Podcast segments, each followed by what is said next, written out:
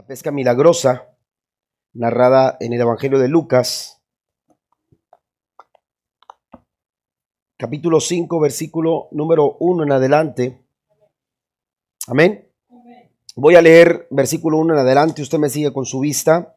Dice, aconteció que estando Jesús junto al lago de Genezaret, el gentío se agolpaba sobre, sobre él para oír la palabra de Dios y vio dos barcas que estaban cerca de la orilla del lago, y los pescadores, habiendo descendido de ellas, lavaban sus redes, y entrando en una de aquellas barcas, la cual era de Simón, le rogó que la apartase de tierra un poco, y sentándose enseñaba desde la barca a la multitud. Cuando terminó de hablar, dijo a Simón, boga mar adentro y echad vuestras redes para pescar. Verso 5 respondió Simón le dijo, Maestro, toda la noche hemos estado trabajando y nada hemos pescado, mas en tu palabra echaré la red. Y habiéndolo hecho, encerraron gran cantidad de peces y su red se rompía. Entonces hicieron señas a los compañeros que estaban en la otra barca para que viniesen a ayudarles, y vinieron y llenaron ambas barcas, y de tal manera que se hundían. Viendo esto, Simón Pedro cayó de rodillas ante Jesús diciendo, apártate de mí, Señor, porque soy hombre pecador. Verso 9, porque por la pesca que habían hecho, el temor se había apoderado de él y de todos los que estaban que estaban con él. Amén. Quiero eh, hablarles en esta noche, eh, quiero hablarles de algunas lecciones que encontramos eh, en la manifestación de la pesca la pesca milagrosa. Encontramos a Jesús, dice la escritura, que a la orilla del lago de Genezaret. Amén. Pero eh, en, esa, en esa narración que nos hace Lucas, eh, también encontramos a unos hombres que ellos eh, estaban lavando sus redes. eran hombres que se, ellos estaban trabajando, era su oficio, ellos tenían por oficio pescar. Pero esa noche precisamente eh, su pesca no había sido como ellos habían pensado que sería. Ahora eh, Jesús los encuentra cuando Cristo los ve. La Biblia claramente dice que estos estaban lavando eh, sus redes. Amén. Era todo, los que, todo lo que les quedaba hacer. Ellos eran profesionales en lo que hacían. no eran aficionados como algunos de nosotros que, que, que vamos a la pesca por afición. ¿Verdad? Y si sacamos a lo mejor eh, eh, no, eh, no tenemos ningún problema mayor que la simple decepción de haber ido a estar ahí por algunas horas sin haber conseguido absolutamente nada y que para no llegar a casa sin, sin nada, usted se pasa el HIV, ¿verdad? Y este... Y, levanta por ahí un pececito. Pero bueno, este, ah, estos hombres eran profesionales, a esto se dedicaban. Amén. A esto se dedicaban estas personas. No eran aficionados eh, a, la hora de pescar. Ellos sabían eh, eh, lo que era el trabajo de ser pescador. Pero Cristo los encuentra ahora lavando, lavando sus redes. De ahí ellos percibían sus ganancias y conseguían el sustento para su casa. Pero Cristo ahora los encuentra lavando, lavando redes. Y, ese lavar redes, hermanos, aleluya, eh, eh, conlleva algunas cosas interesantes que sería bueno que nosotros las tuviéramos presentes para ir a donde queremos, a donde queremos ir con el consejo de esta noche. al estar lavando las redes, hermanos, seguramente ellos, ellos tenían tenían decepción, se estaban, se habían rendido. Y, cuando digo se habían rendido, me pongo a pensar eh, eh, simplemente, por ejemplo, cuando uno va a pescar y, tira uno el, anzuelo y, está ahí esperando a que el pez eh, este, se acerque y, pique el anzuelo y podamos sacarlo. Amén. una ocasión nos fuimos a pescar con los varones aquí de la iglesia y, espero que no, que no se vaya a burlar de lo que voy a decir, pero llevábamos dos hieleras, amén, de las grandes que tenemos aquí. Amén. Dos hieleras, hermano, fueron a pasear. Amén. Fueron a pasear, eh, se fueron a pasar un buen tiempo con nosotros, porque así como fueron, así regresaron. Amén. ¿Me entiende? Eh, yo hasta quería ya cuando veníamos de regreso como que no ver la hielera porque no quería que la gente viera que no habíamos hecho nada. Y ahí vamos con la hielera como, como si fuéramos a traernos todo el pescado de la playa, ¿verdad? O, de, de ahí de la, de la laguna madre donde fuimos a pescar. Pero bueno, entonces, este, ah, eh, ellos estaban ahí lavando, estaban lavando las redes, era todo lo que les quedaba. Ellos ya se habían rendido, amén, ya eh, eh, se habían rendido, la noche había avanzado, el tiempo, hermano, de pesca ya no era, ya no era este, favorable. Seguramente ellos decían, ¿para qué seguir esforzando? ¿Para qué seguir insistiendo? ¿Para qué seguir pretendiendo hacer algo? Algo que sabemos que no nos va a dar el resultado. Ellos, ellos sabían que ya no podían continuar, así que se rindieron, aleluya, y todo lo que les quedaba era limpiar, limpiar sus redes. Una, una jornada aleluya, completamente para tirar a la basura. Era una noche perdida completamente. No habían logrado pescar absolutamente nada. Habían puesto toda su práctica, todo el conocimiento que ellos tenían, lo habían puesto en práctica. Habían hecho todo lo que el libro del pescador decía. Amén. Este, oiga, pero nada. Yo no sé qué pasa a, eh, eh, algunos. Mi esposa, por ejemplo, es de las que cuando tira el, eh, anzuelo, hermanos, al ratito ya pica un pescado. Amén. No sé si alguien por ahí está allá abajo y, y, le pone el pescado así. Amén. En una ocasión, no le digo quién, uno de mis hermanos, porque ustedes lo mi esposa estaba tirando el anzuelo y pescaba y, ay, que me lo quiten, porque no, ella no lo quería quitar. Y ahí iba uno y le quitaba el pescado y lo ponía uno la ley. Es la que estaba pescando nada más, ella y Basti. Amén. Y, estábamos así, nosotros no pescábamos nada. Y, uno de mis hermanos, cuando ve que mi esposa tiraba y pescaba, oiga, de repente cuando mi esposa se va, mi hermano se viene así como muy escurridito. Aquí, están aquí está picando. Amén. Y, y se pone así. Cuando mi esposa voltea, dice, ah, ya ocuparon mi lugar y se va para otro lado. ¡Ay, pescó otra vez! Y mi hermano seguía, ¿verdad? Pero ellos habían hecho todo lo que el libro decía habían puesto en práctica todo el conocimiento. Sin embargo, ahora estaban lavando sus redes. Se habían rendido y no habían logrado absolutamente nada. ¿Cuántas veces nosotros hemos pasado, aleluya, algo, algo muy similar? Empezamos a ver hacia atrás, empezamos a ver nuestra jornada. De pronto nos encontramos con que los días han pasado, con que los años han pasado y no hemos logrado alcanzar el sueño, eh, la meta que nos hemos propuesto. Estamos ahora ya casi para terminar un año. Amén. El 2018 está por acabarse en unas cuantas semanas, unos cuantos meses. Y uno se pregunta a esas alturas de, de, tiempo, ¿he logrado lo que, lo, que, lo que me propuse para este año? Pero muchas veces, hermanos, hemos sentido la misma, eh, eh, el mismo sentir que ahora, ahora eh, tenían los, los, los pescadores con los que Cristo se encuentra en Lucas capítulo número 5. Terminamos lavando las redes y estamos, aleluya, con redes vacías, así como estos hombres se encontraban en ese, en ese momento. Eh, volvemos a intentarlo, nos esforzamos, queremos de alguna manera ilusionarnos una y otra vez, sin embargo las circunstancias vuelven a acabar con nuestras ilusiones, vuelven a truncarse nuestros sueños y regresamos a casa, aleluya, con manos, con manos vacías.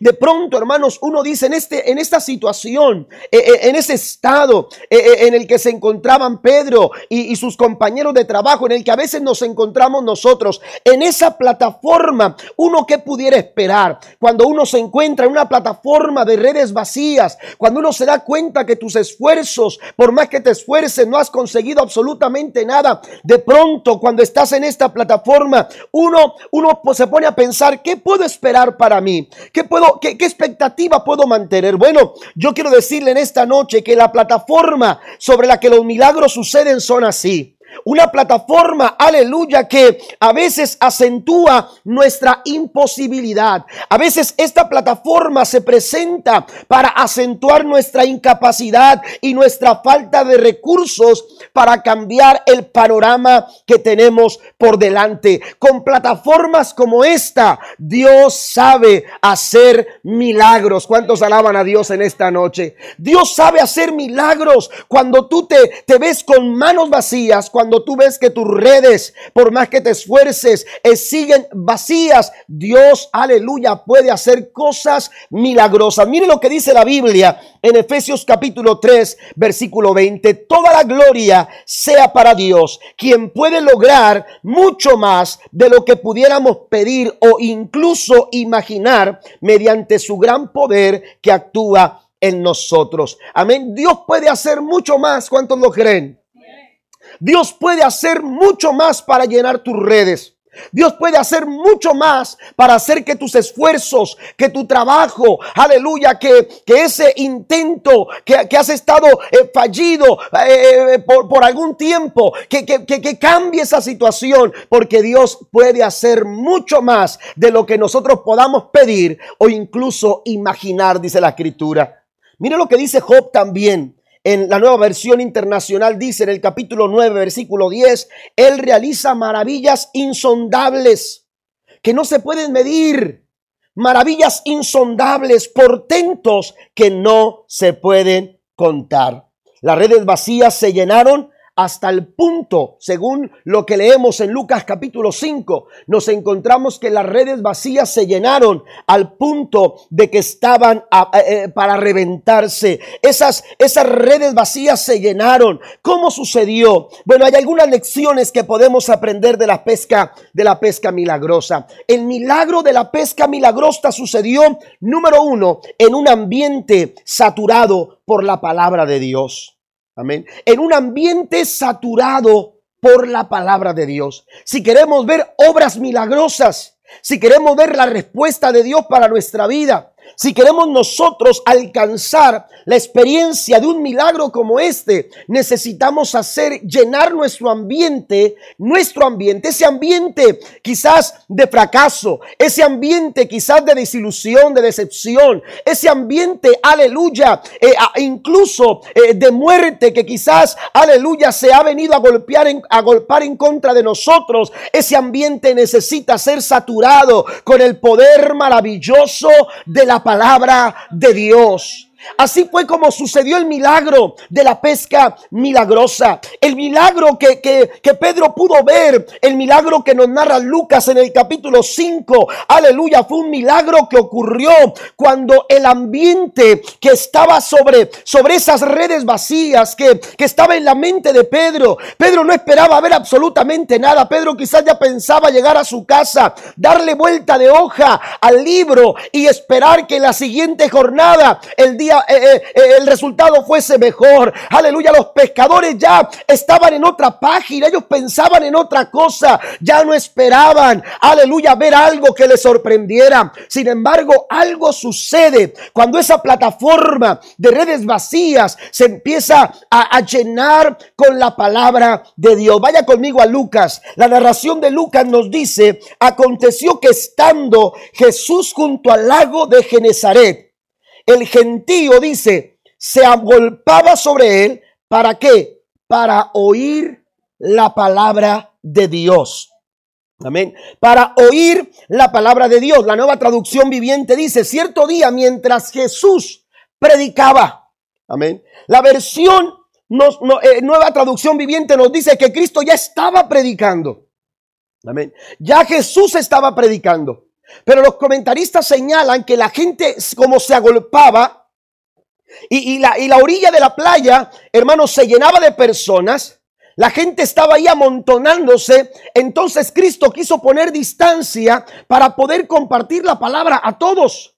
Y entonces, cuando Jesús estaba predicando y la gente amontonándose, dijo, bueno, necesito otra plataforma. Y entonces escogió, aleluya, el ambiente de Pedro. Escogió el entorno de Pedro, ese entorno de fracaso, ese entorno de ruina, ese entorno, aleluya, de duda quizás, ese entorno de incertidumbre, ese, ese entorno, aleluya, donde la expectativa se había acabado, ese entorno fue el lugar que Cristo escogió para empezar a compartir, para seguir predicando, para seguir hablando las verdades divinas, para seguir hablando la palabra que cambia, la palabra que transforma la palabra que vivifica, la palabra que anima el corazón. Aleluya. Y entonces sigue diciendo la escritura que vio dos barcas que estaban cerca de la orilla del lago y los pescadores habían descendido de ellas lavando sus redes y entrando en una de aquellas barcas, la cual era de Simón Pedro. Amén. Si tú quieres, si tú quieres que un milagro ocurra en tu vida, si tú quieres ver las obras portentosas, amén. Como dice, como dice Job, las maravillas insondables los portentos, aleluya, que no se pueden contar. Si tú quieres ver esas obras milagrosas de Dios en tu vida, tú necesitas llenar esa plataforma, aleluya, de un ambiente saturado con la palabra de Dios. Un ambiente saturado, que, que tu mente, que, que tu corazón, aleluya, que todo tu ser, aleluya, que tus oídos, que tus ojos, aleluya, estén saturados con la palabra del Señor que podamos nosotros llenarnos de la palabra, de la palabra de Dios. Amén. Que podamos nosotros llenarnos, amados hermanos, con la palabra del Señor, porque donde está la palabra del Señor, hay esperanza. Donde está la palabra del Señor, aleluya, siempre habrá nuevas oportunidades. Donde está la palabra del Señor, aleluya, hay vida. Jesús dijo, mis palabras son espíritu y son vida. A veces las circunstancias se nos cierran, a veces los problemas se agravan, a veces la enfermedad se pone más complicada. Hay momentos en que parece que el camino, eh, el camino no, no, no se ve con claridad. Aleluya, pero cuando tú estás saturado, cuando tu ambiente está saturado con la palabra del Señor, tú vas a encontrar siempre el auxilio. Aleluya, el auxilio de Dios para, para cada una de tus situaciones. Pero necesitamos nosotros, aleluya, llenarnos con la palabra, con la palabra del Señor. Amén. Note que Jesús ya predicaba en la orilla, pero fue tanta la gente que, que, que, que se acercó, aleluya, que entonces tuvo que buscar unas barcas que estaban por ahí cercas y esas barcas eran de Simón Pedro. Amén. Quiero que, entendamos esta situación. Amén. Eh, eh, cuando Jesús ocupa las barcas, Jesús está tomando un lugar en la vida de Pedro. Amén. Eh, Jesús se, pone sobre un lugar en la vida de Pedro. Algo que era importante. eso era su, oficio. Amén. Era su oficio. A eso se dedicaba. No sé qué tantas horas dedicaba Pedro para pescar. Pero ahí estaba todo lo que él necesitaba. Amén. Y, eso que todo, todo aquello que él necesitaba en ese día no le había rendido eh, frutos, no le había dado resultados. Amén. Y es precisamente sobre, sobre lo que Pedro tenía que Jesús, hermanos, se, se sube. Y más adelante dice la escritura que se sienta. Amén. Cristo se sube eh, cuando, cuando, se retira un poco de la orilla, se sube sobre la barca la, una de las barcas de Pedro y comienza a enseñar y comienza a hablar. Esto me habla, hermanos, de, de, que, de que la palabra del Señor tiene que tomar el lugar que se merece en nuestras vidas. ¿Sabe por qué a veces no encontramos respuestas? ¿Sabe por qué a veces no vemos con claridad lo que, lo, lo, que, lo que queremos encontrar? ¿Por qué se nos hace tan difícil llegar a donde queremos? Porque no le estamos dando el lugar que se merece a la palabra del Señor. Jesús le dijo a sus discípulos, vosotros erráis porque ignoráis las escrituras. Tomamos decisiones de acuerdo a nuestros pensamientos, de acuerdo a nuestras perspectivas, tomamos decisiones, aleluya, de acuerdo a nuestras emociones, tomamos decisiones de acuerdo a las circunstancias. Es que estamos en esta situación, hay que tomar la decisión y no nos detenemos a hablar con Dios, a buscar a Dios a través de su palabra. La Biblia dice que es lámpara a nuestros pies, la Biblia dice que esta es lumbrera a nuestro camino. Necesitamos dejar que Cristo se suba a nuestro barco. Necesitamos que Cristo tome lugar en nuestra barca. A veces esa barca, hermano, e-, es, nuestro trabajo. A veces esa barca, aleluya, es, es, es, nuestra familia. A veces esa barca es aquello en lo cual nosotros depositamos toda nuestra confianza. Pero qué triste darnos cuenta y qué decepción hermanos, que cualquier, que cualquier cosa en la que nosotros pongamos nuestra confianza en este mundo no nos va a dar el resultado que necesitamos. Pronto nos vamos a dar cuenta que es inútil confiar en las cosas de este mundo porque este mundo pasa y sus deseos. Pero aquel que hace la voluntad de Dios, ese permanece para siempre. Démosle el lugar al Señor, a su palabra en nuestra vida. ¿Qué lugar, qué lugar toma la palabra del Señor en nuestras vidas? ¿Mm? Y usted dice, pastor, ¿y cómo puedo responder eso? Bueno, ¿la leíste el día de hoy? A lo mejor alguno responde en su mente, no estaba esperando a llegar al culto para que me la predicaran. Si no estamos leyendo la palabra del Señor eh, eh, eh, durante la semana, hermanos, entonces la palabra del Señor no está en nuestra barca. La podemos estar escuchando porque alguien nos la predica. Pero si queremos ver cosas milagrosas, los milagros suceden cuando nuestro ambiente se llena de la palabra del Señor. Cuando nuestro ambiente está lleno de la palabra del Señor, yo no sé cuál sea tu ambiente. A lo mejor tu ambiente eh, es un ambiente lleno de problemas económicos, problemas financieros, falta de trabajo. Quizás tu ambiente esté lleno de, un diagnóstico médico que, que, que, que, no sabes cómo se va a resolver. Quizás tu ambiente está lleno, aleluya, de problemas en tu familia, en tu matrimonio, eh, en tu trabajo, en tu casa. Yo no sé, problemas contigo mismo. Cualquiera que pueda ser tu ambiente, yo quiero decirte que Dios nos ha dado su palabra y Él quiere tomar, aleluya, el lugar. La palabra del Señor quiere tomar el lugar que le corresponde para darnos la guianza y la dirección que necesitamos, porque la palabra del Señor nos va a llevar a puerto seguro. Aleluya, dice que tomó una de las barcas de las barcas de Pedro. Vaya conmigo a San Juan capítulo 15. Jesús dijo en el versículo número número 7 estas palabras, si permanecéis en mí y mis palabras permanecen en vosotros, pedid todo lo que queráis y os será hecho. ¿Quiere un milagro en su vida? Que la palabra del Señor permanezca en vosotros, dijo Cristo. Porque si la palabra del Señor permanece en vosotros, entonces dice, pedid, pidan lo que necesitan. ¿Qué estamos necesitando? ¿Qué es lo que necesitas tú? ¿En qué parte, en qué área de tu vida necesitas que Cristo obre? ¿En tu esposo, en tu esposa? en tus finanzas, en tu cuerpo, eh, eh, eh, en, tu familia. ¿Cuál es el área, aleluya, que tú necesitas? Pedro ya no tenía expectativas. Aleluya, todo lo que le faltaba a Pedro era acabar de limpiar sus herramientas, guardarlo todo, irse a su casa y, y, entonces esperar a ver qué pudiera pasar mañana, pero el mañana es incierto. No sabemos si va a llegar, pero hay algo en lo cual podemos confiar y es confiable. La palabra del Señor nunca, nunca falla, porque cielo y tierra pasarán, dijo el Señor, pero mi palabra no pasará. Vamos a llenar nuestro ambiente de la palabra del Señor. El Salmo 119 está saturado, aleluya, de consejos, aleluya, de, beneficios que nos dan la palabra del Señor. El Salmo 119, versículo 25 dice, abatida está, el, hasta el polvo está mi alma, tengo las redes vacías.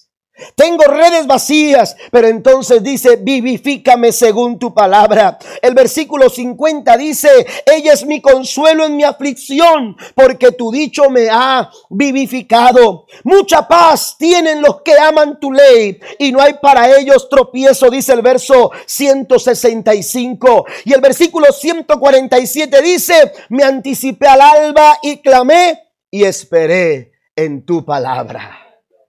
Yo no sé cuáles serán las expectativas para tu mañana, pero si tú te saturas con la palabra del Señor, el milagro puede suceder. La, pesca milagrosa, la pesca milagrosa, hermanos, aleluya. la pesca milagrosa se logró en un ambiente saturado con la palabra, la palabra del Señor. Asegúrese que la palabra tome el lugar que se merece en nuestra vida todos los días, no solamente los domingos, todos los días. Número dos, también hermanos, además de un ambiente saturado con la palabra, también el milagro sucede en un tiempo de intimidad con Cristo. En un tiempo de intimidad con Cristo. Mire, Dios tenía planes. Cuando yo leí este pasaje, lo he estado leyendo eh, eh, durante el día. Fui a cambiar, a checar una llanta y ahí me puse a leerlo. Llegué a la casa y lo volví a leer mi esposa se fue y lo seguí leyendo y seguí leyendo el, Lucas capítulo 5 y, encontré, me, me preguntaba, me hice una pregunta, ¿para quién era el milagro? ¿Para quién era el milagro de la pesca milagrosa? Todos, fue evidente el milagro. Amén. La Biblia dice que tuvieron que gritar a los otros que vinieran a ayudar con la otra embarcación. Y aún así dice que las barcas estaban a punto de hundirse. Seguramente toda la gente en derredor se dio cuenta de lo que estaba pasando, pero ¿para quién era el milagro? ¿Qué, es lo que quería hacer Jesús con este milagro? Mire, Dios tenía planes específicos para Pedro y algunos otros de sus, de sus compañeros de trabajo. Amén. Su hermano, eh, eh, eh, ahí estaba su hermano también, Andrés, y, otros dos de, de los pescadores que posteriormente los cuatro fueron discípulos de Jesús. Pero Dios tenía planes muy específicos con ellos. Mire a Cristo enseñando en la orilla. La multitud que se agolpaba de pronto se dieron cuenta que incomodaron ahí un poco y entonces cada quien tomó su lugar para no perderse de escuchar lo que Cristo estaba por enseñarles. Y entonces Jesús eh, eh, se pone de pie, ya que eh, el, ambiente se estaba, se estaba tranquilizando y que el, el discurso estaba llegando a su, a su fin. De pronto dice la Biblia que se sentó. Y entonces ya cuando termina de Jesús de enseñar a los de la orilla, entonces, mire, no sube a los de la orilla. No, no, no les, ya, les dice ahora sí los que quepan, vénganse. No, la Biblia dice que llamó a Pedro Amén. Si usted va conmigo al relato de Lucas capítulo 5, dice, eh, dice, y entrando en una de aquellas barcas más adelante, el verso 4, cuando terminó de hablar, dijo a Simón, le dijo a Simón, boga mar adentro. Ya lo que había, lo que había que hacer con la multitud, quedó en la orilla. Ya lo que Jesús tenía que hacer con esas personas, con esa multitud de personas que estaban en la orilla, quedó en la orilla, estaban en la playa. Quizás empezaron a dispersarse, quizás comenzaron a hablar entre ellos. Oye, tremenda palabra que nos dio el, el, el, Señor Jesús, el Maestro, ahora. ¿Eh? Eh, ¿Cómo, ¿Cómo, entendiste tú? Eh, ¿Qué sentiste? Y empezaron ellos a compartir entre ellos. Pero ahora, ahora Jesús tenía algo que hacer. Y la Biblia dice, hermano, que le dijo a Simón, le dijo a Simón, es tiempo de ir a un área más profunda. Es tiempo de ir mar adentro. Amén. ¿Usted cree que Cristo no sabía lo que estaba pasando por Pedro? Pedro estaba lavando sus, sus redes. ¿Qué le incomodaba que Cristo estuviera ahí en su barca enseñando? Absolutamente nada. Así que le dijo, claro que te puedes subir, claro que sí. A lo mejor Pedro dijo, dijo, la va a necesitar mientras, mientras yo esté aquí. Cuando me vea que me empiezo ya a, preparar para irme, seguramente va a decir, ok, ya, ya, el dueño de la barca se va, muchas gracias, que Dios lo bendiga. Y, y Pedro, mañana vamos a orar por ti para que tengas una mejor pesca mañana. A lo mejor Pedro pensó de esa manera, pero Dios tenía planes para con Pedro. Dios tenía planes con este hombre. Y entonces Jesús le dice a Pedro, Pedro, es tiempo de ir más adentro. Es tiempo de dejar la orilla. Es tiempo de empezar, aleluya, a profundizar. Lo que estaba por suceder era algo que afectaría la vida de Pedro, no solo en el mundo natural, sino, aleluya, en su mundo espiritual. Él quedaría asombrado por el milagro, sí. Sin embargo, Dios tenía un plan más, eh, más, más, más profundo con Pedro. Simple, más allá de ver eh, solamente el resultado de una pesca, Dios tenía un plan para con Pedro, pero para ello Pedro tenía que profundizar. Y cuando hablamos, hermanos, de ir mar adentro, aleluya, cuando hablamos de ir mar adentro, estamos hablando de intimidad, estamos hablando de comunión. Estamos hablando de profundidad, de mayor compromiso. Amén. Mire, porque eso es lo que sucede. Cuando nosotros queremos comprometernos con Dios, no podemos nosotros hablar de compromiso si no estamos intimando con Él. ¿Mm? Alguien eh, en un libro escribió lo siguiente. De, hecho, parece que es un título de un libro. A lo mejor usted lo ha leído, pero, pero es, muy interesante este libro. Eh, habla de la comunión que tenemos que tener con Dios. Pero de pronto alguien pregunta, no es que Dios tiene preferidos, no, Dios no tiene preferidos. Dios no tiene predilectos, Dios tiene íntimos. Dios tiene gente que profundiza. Dios tiene gente que no tiene miedo llevar su barca más allá de la orilla. Dios tiene a personas, aleluya, que no se, que no se eh, eh, satisfacen o que no se, aleluya, se limitan a estar solamente eh, jugando con las, con las olas de la orilla. ¿Se acuerda usted cuando era niño? Y, que iba a la playa, ¿qué era lo que, qué era lo que lo emocionaba? Yo a veces veo videos de mis hijos cuando llevamos a la playa chiquitos y este, oiga, eh, Caleb se emocionaba cuando la ola venía y, la quería brincar. Amén. Él esperaba el tiempo para brincarla porque eh, eso lo, lo hacía sentir muy bien. No se metía. Amén. Porque le daba miedo. Pero él en la orilla disfrutaba su tiempo en la playa. Amén. Y hay cristianos que solamente están disfrutando la orilla y solamente se están limitando a la orilla. Y Jesús está diciendo, necesito, si quieren ver cosas milagrosas, si quieren ver obras portentosas, si quieren ver maravillas insondables, ustedes necesitan empezar a ir más profundo. Ustedes necesitan ir mar adentro. Ustedes necesitan dejar la orilla, apartarse de la orilla e ir a mar adentro a donde está lo profundo. Esto era lo que tenía que hacer Pedro. Jesús lo llamó a una mayor intimidad y ante mayor intimidad, intimidad, mayor compromiso. Jesús bien podía hacer el milagro donde estaban. Jesús tenía el poder para obrar, quizás hacer que los, que los peces vinieran a la orilla. Que los peces se acercaran a la orilla, pero Jesús tenía algo que enseñarle a Pedro. El milagro era con Pedro. El milagro era con Pedro.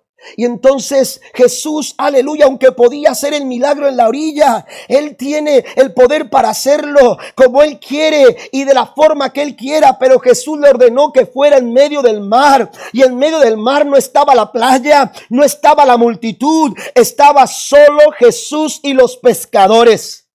Él quería tener intimidad, profundidad en una relación de comunión, aleluya, con, con, ellos, Dios y el hombre, Dios y Pedro, Dios y los pescadores. A menudo Dios quiere llevarnos a una mayor intimidad de nuestra relación. La pregunta es si nosotros estamos dispuestos. Si queremos ver esta clase de milagros, Necesitamos empezar a entender, aleluya, que, que, los milagros que como estos suceden cuando nosotros pasamos tiempo en intimidad con Cristo.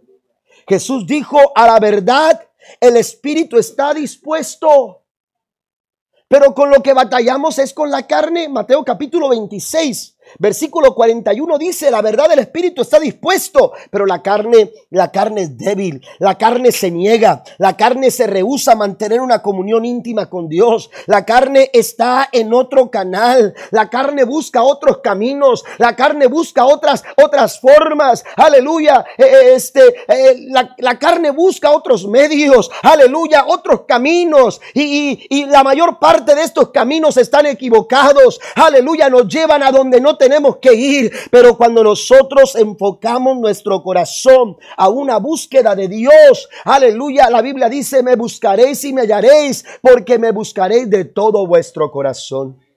Dios quiere pasar tiempo de comunión con nosotros. No, no, no, no tiene que estar el pastor ahí. No tiene que estar el líder, porque a veces, a veces estamos en una época donde para todo necesitamos un tutor espiritual. Y a veces queremos tutores espirituales. Qué bueno que tengamos personas que puedan acercarse a nosotros y que nos apoyen, pero hay un momento. Tiene que haber un momento cuando tú te apartas de la orilla. Allá en la orilla queda el pastor y está así el pastor. Acá te esperamos al culto el domingo. Te esperamos el martes con toda tu familia. Acuérdate que el miércoles tienen servicio los jóvenes. Amén. Pero Dios espera que nosotros profundicemos que nosotros vayamos a, un mayor compromiso, a una mayor intimidad con Él, un tiempo de comunión con Él. Aleluya. Mire lo que dice Romanos capítulo 8. Romanos capítulo 8, versículo número 14 en adelante. Dice la escritura. Porque todos los que son guiados por el Espíritu de Dios, estos son hijos de Dios. Pues no habéis recibido el espíritu de esclavitud para estar otra vez en temor, sino que habéis recibido el espíritu de adopción por el cual clamamos, Abba Padre. El espíritu mismo da testimonio a nuestro espíritu de que somos qué? Hijos de Dios. Estamos hablando de una relación no de, no de religión. No estamos hablando, aleluya, de, eh, de, un mero deber. Estamos no de una obligación, estamos hablando de relacionarnos con Dios. El Espíritu sabe dar testimonio a nuestro espíritu que esa relación se está llevando a cabo porque hay intimidad, porque hay comunión, porque hay profundidad, porque cada día nos estamos comprometiendo a, a servir al Señor, a amar a Dios, a buscarlo a través de su palabra, a tomar tiempo de oración tiempos devocionales. Todo esto, amados hermanos, nos lleva a tener intimidad con el Señor. Dice que el Espíritu mismo da testimonio a nuestro espíritu de que somos hijos de Dios. Y no te dice, y si hijos, también herederos.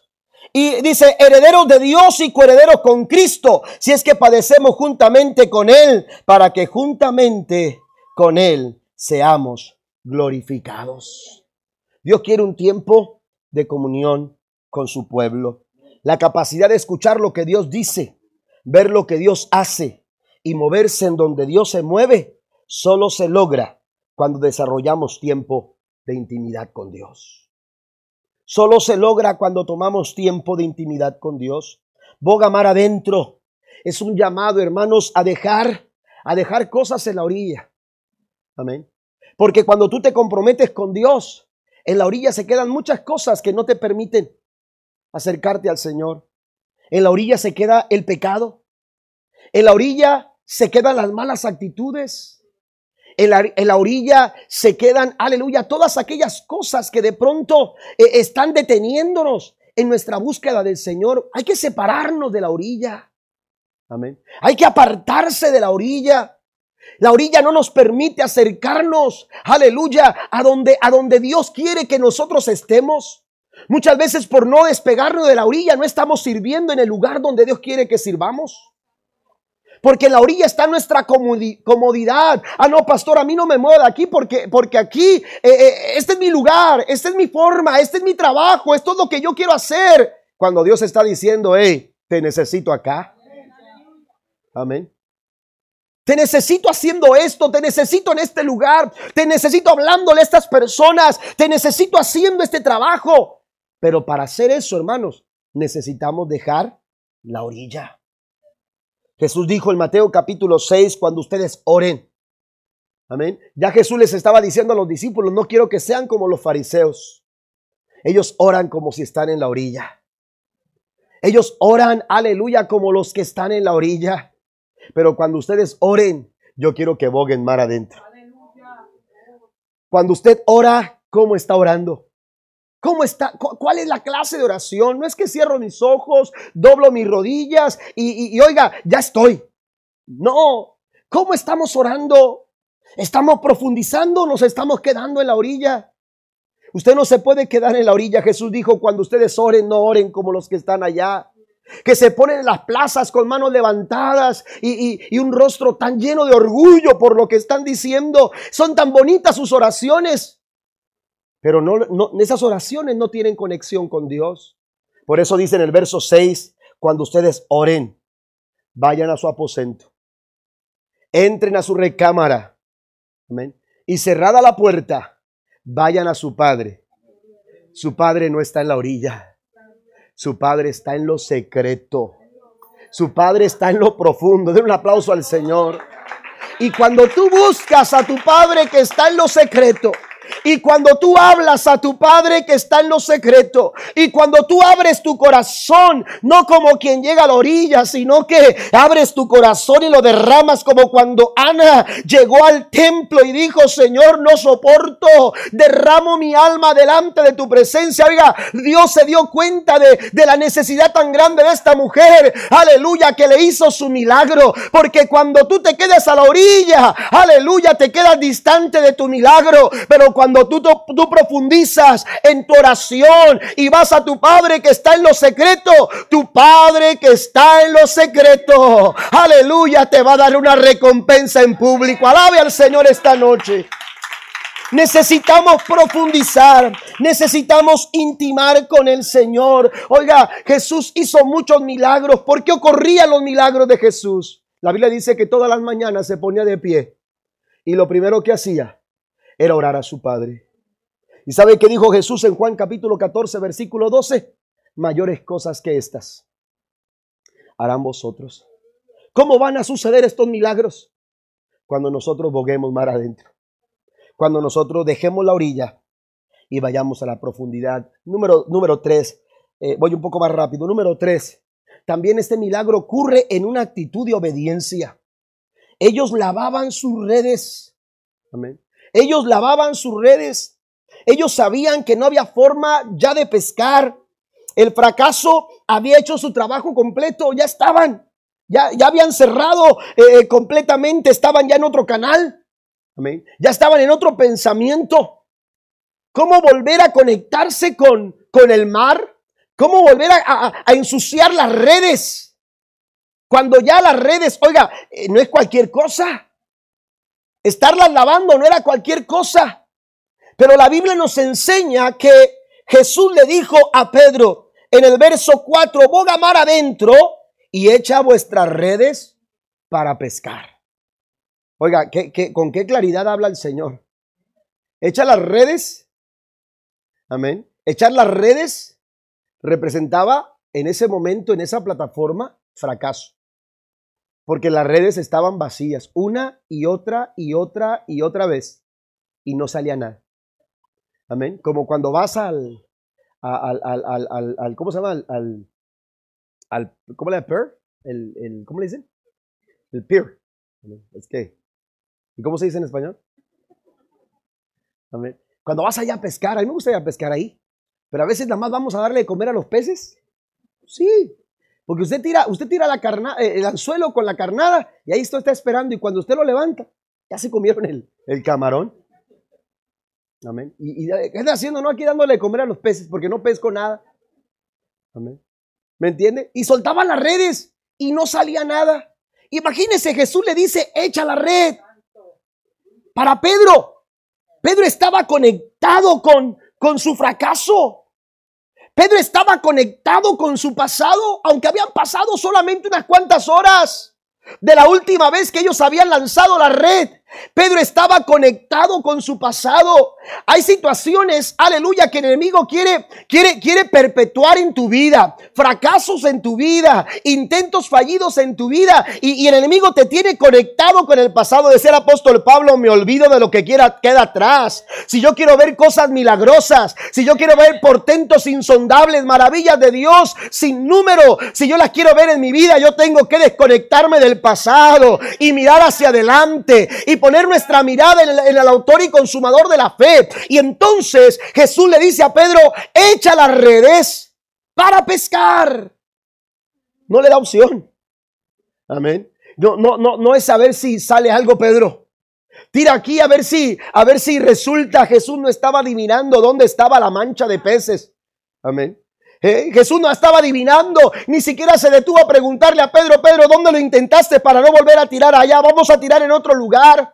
Pedro no se detuvo, a, Jesús no se detuvo a cuestionar, aleluya, eh, cuáles eran las indicaciones, aleluya, para que, para poder sacar alguna, algunos peces con las redes que iban a ser lanzadas. Jesús le dice claramente a Pedro, Pedro, echa las redes a pescar.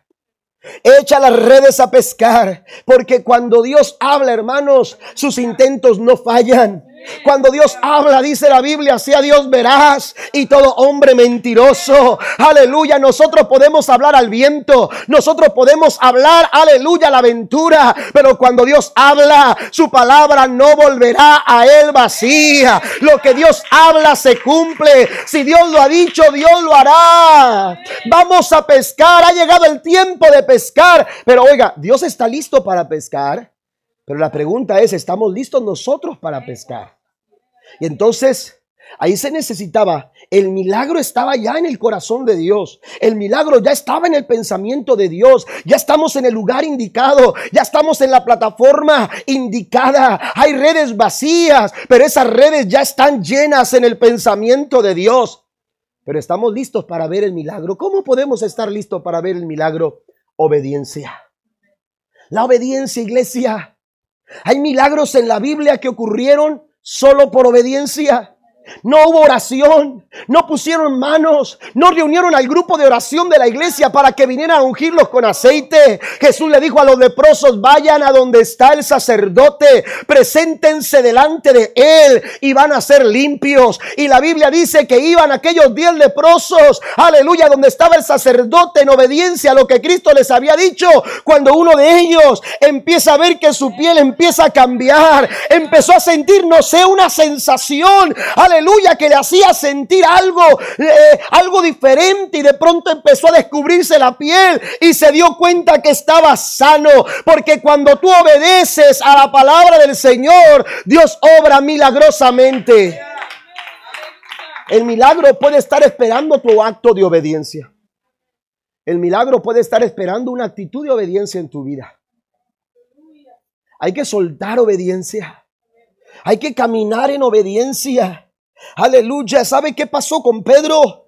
Aleluya. Pedro venció cualquier sentido lógico. Pedro venció cualquier sentido razonable. Pedro, Pedro, Pedro venció esa barrera, aleluya, de su fracaso, del fracaso del pasado y decidió, aún a pesar, aleluya, de que él sabía lo que sabía, él dijo, conforme a tu palabra, conforme a tu palabra, dice, respondiendo Simón le dijo, maestro, toda la noche hemos estado trabajando y nada hemos pescado, más ahora en tu palabra echaré la red. El milagro, hermanos, está esperando, está esperando nuestra obediencia. Sencillos actos de obediencia pueden romper o producir un cambio en las circunstancias de nuestra vida. Tenemos que empezar a actuar en obediencia. Pedro no cuestionó a Jesús, se limitó a obedecer.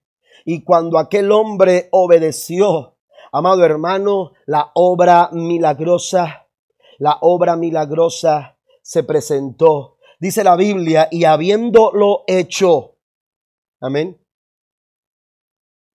Habiéndolo hecho, tenemos un problema nosotros los seres humanos, que a veces decimos y no hacemos. Amén. Decía, no es texto, no lo anote por ahí, pero es una, es un dicho, ¿verdad? Del dicho, del dicho al trecho, del dicho al hecho hay mucho trecho. Ya me estaba pasando lo que el chapulín. Del dicho al hecho hay mucho trecho. A veces decimos y no hacemos. Jesús contó una parábola sobre dos hijos que su padre los mandó a trabajar y uno dijo, no, no, no voy a ir. Y luego le dijo al otro, dijo, sí, claro que voy, papá. ¿Cómo no? Yo voy. Y a final de cuentas, el que dijo que no iba, reflexionó y dijo, bueno, mi papá me da tantas cosas. Qué mal agradecido soy. Mi papá hace tantas cosas por mí. Ya dije mi papá yo creo vi aquí al hermano Aranda de Monterrey. Mi papá. Mi papá hace tantas cosas por nosotros. Amén. ¿Cómo le, ¿Cómo le voy a responder? Mejor me voy a levantar y voy a hacer lo que papá dijo. Y el que había dicho que sí se le olvidó. Ah, bien, papá, como quiera me la pasa. Papá es bueno, me entiende. Ahí le digo cualquier excusa. Pero a veces terminamos, hermanos, eh, eh, dejando de hacer lo que tenemos que hacer, lo que a veces decimos hacer. Pero la Biblia dice que cuando Pedro habló a Jesús, respondió y le dijo, Señor, lo hemos intentado toda la noche, pero ahora conforme a tu palabra lo vamos a hacer. Y luego dice el versículo siguiente, y habiéndolo hecho, encerraron gran cantidad de peces y su red se rompía. Un milagro puede estar esperando, aleluya, que tú obedezcas. Un acto de obediencia de Pedro hizo que se obrara, que se obrara un milagro. Y por último, número cuatro, pasen los músicos, por favor. Número cuatro, el milagro de la pesca milagrosa, además de estas tres cosas que hemos mencionado, amén, además de un ambiente saturado por la palabra, además de un tiempo de intimidad con Cristo y una actitud de obediencia. También, hermanos, un acto milagroso como este sucede a través de una actitud de humillación. Póngase de pie conmigo, por favor. A través de una actitud de humillación. Y ahora le explico por qué. Usted dice, pastor, pero el milagro acaba de ocurrir en el versículo anterior. El milagro sucedió en el versículo 6. Pero mire lo que dice el versículo 8. Viendo esto, Simón Pedro cayó de rodillas ante Jesús, diciendo, apártate de mí, Señor, porque soy hombre pecador. El verso 7 dice que empezaron a hacer señas a las personas de la orilla, a los demás pescadores que estaban en la otra barca, acérquense porque estamos por reventar las redes. Y aún así subieron los peces y era tanta la cantidad que las dos barcas estaban a punto de hundirse. Pero el verso 8, el verso 8 nos dice que cuando Simón Pedro vio lo que estaba sucediendo, apenas unas horas, una, dos, tres, cuatro, no sé qué tanto intentos hicieron, pero no habían pescado absolutamente nada. Pero ahora, ahora tiraron la red, tiraron la red y una pesca milagrosa, hermano, fue el resultado. No cualquier pesca. viendo Simón Pedro cayó de rodillas. El milagro no termina con la multitud de peces. El milagro no termina con la sanidad de tu cuerpo. El milagro no termina con la restauración de tus finanzas, de tu familia, de tu matrimonio. El milagro no termina cuando recibimos, cuando nuestras redes se llenan. El milagro, hermanos, el milagro termina cuando nosotros somos capaces de reconocer en nuestro corazón, en lo más íntimo de nuestro corazón, quiénes somos nosotros y quién es Dios. De nada sirve tener redes llenas si nuestro corazón sigue siendo el mismo. De nada sirve, aleluya, recibir un milagro y que usted diga, Dios hizo un milagro en mi vida. Si finalmente, hermanos, nosotros seguimos siendo las mismas personas. Hay personas que solamente buscan a Dios por un milagro.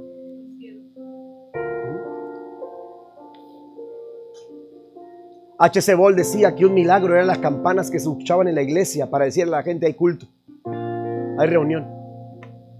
Pero hay gente que piensa que el milagro es el fin. Pero el milagro no es el fin. El fin del milagro es que tú puedas levantar tu mirada y verlo a Él. Verlo a Jesús. Verlo a Él. Reconocerlo en tu casa, reconocerlo en tu familia reconocerlo en, tu, en, tus finanzas, reconocerlo en donde quiera que tú estés. La Biblia dice que cuando Pedro vio lo que estaba, lo, que estaba delante de él con aquellas redes y la barca casi a punto de voltearse, Pedro se humilló.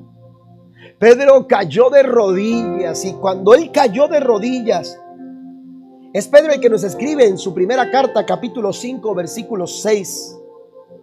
Que nos humillemos pues bajo la poderosa mano de Dios. Nuestra posición, nuestra actitud, nuestro caminar debe de ser un caminar de humillación delante de Dios. La humillación, hermanos, nos recuerda quiénes somos nosotros. Yo le decía hace algunas semanas atrás que la palabra humilde tiene que ver, hermanos, con la tierra. Cuando somos humildes, reconocemos quiénes somos. Pedro cayó de rodillas. Pedro entendió quién era él. Pedro dijo, soy un, soy un hombre pecador. Más adelante dice, Señor, apártate de mí, no, soy, soy un hombre tan pecador. Esto me recuerda a Isaías cuando vio la gloria de Dios y dijo, ay de mí, que soy pecador, soy un hombre de labios inmundos. Pedro reconoció y se humilló y cayó de rodillas porque reconoció quién era. Pero eh, el corazón humilde de Pedro, la humillación de Pedro, hermanos, no solamente es un acto de reconocer quiénes somos nosotros. La humillación es un acto en el que reconocemos quién es Él. ¿Quién es Él? ¿Quién es Él para nosotros? ¿Quién es Él para nosotros? Jesús tenía un plan para Pedro.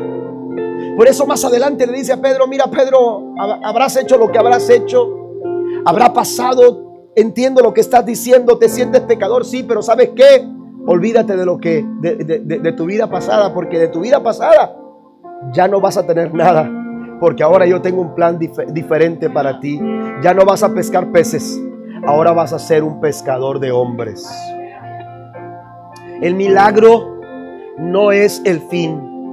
El fin del milagro es que nosotros seamos capaces de mirarlo a Él. De mirarlo a Él. Y cuando tú lo miras a Él, no importa la circunstancia. Y cuando tú lo miras a Él, no importa lo grave de tu situación. Cuando tú lo miras a Él, dice la Biblia que los que miraron a Él fueron alumbrados y sus rostros no fueron avergonzados. La Biblia dice que alzaré mis ojos a los montes. ¿De dónde vendrá mi socorro? Mi socorro viene de Jehová. Él hizo los cielos y la tierra. Dios puede hacer un milagro en tu vida. Dios quiere hacer un milagro en tu vida. Quizás tus manos estén vacías ahora. Quizás tus redes, quizás tú te encuentras ahora mismo lavando redes. Has renunciado a intentarlo una vez más. Has renunciado a buscarlo, a seguir, a seguir intentándolo.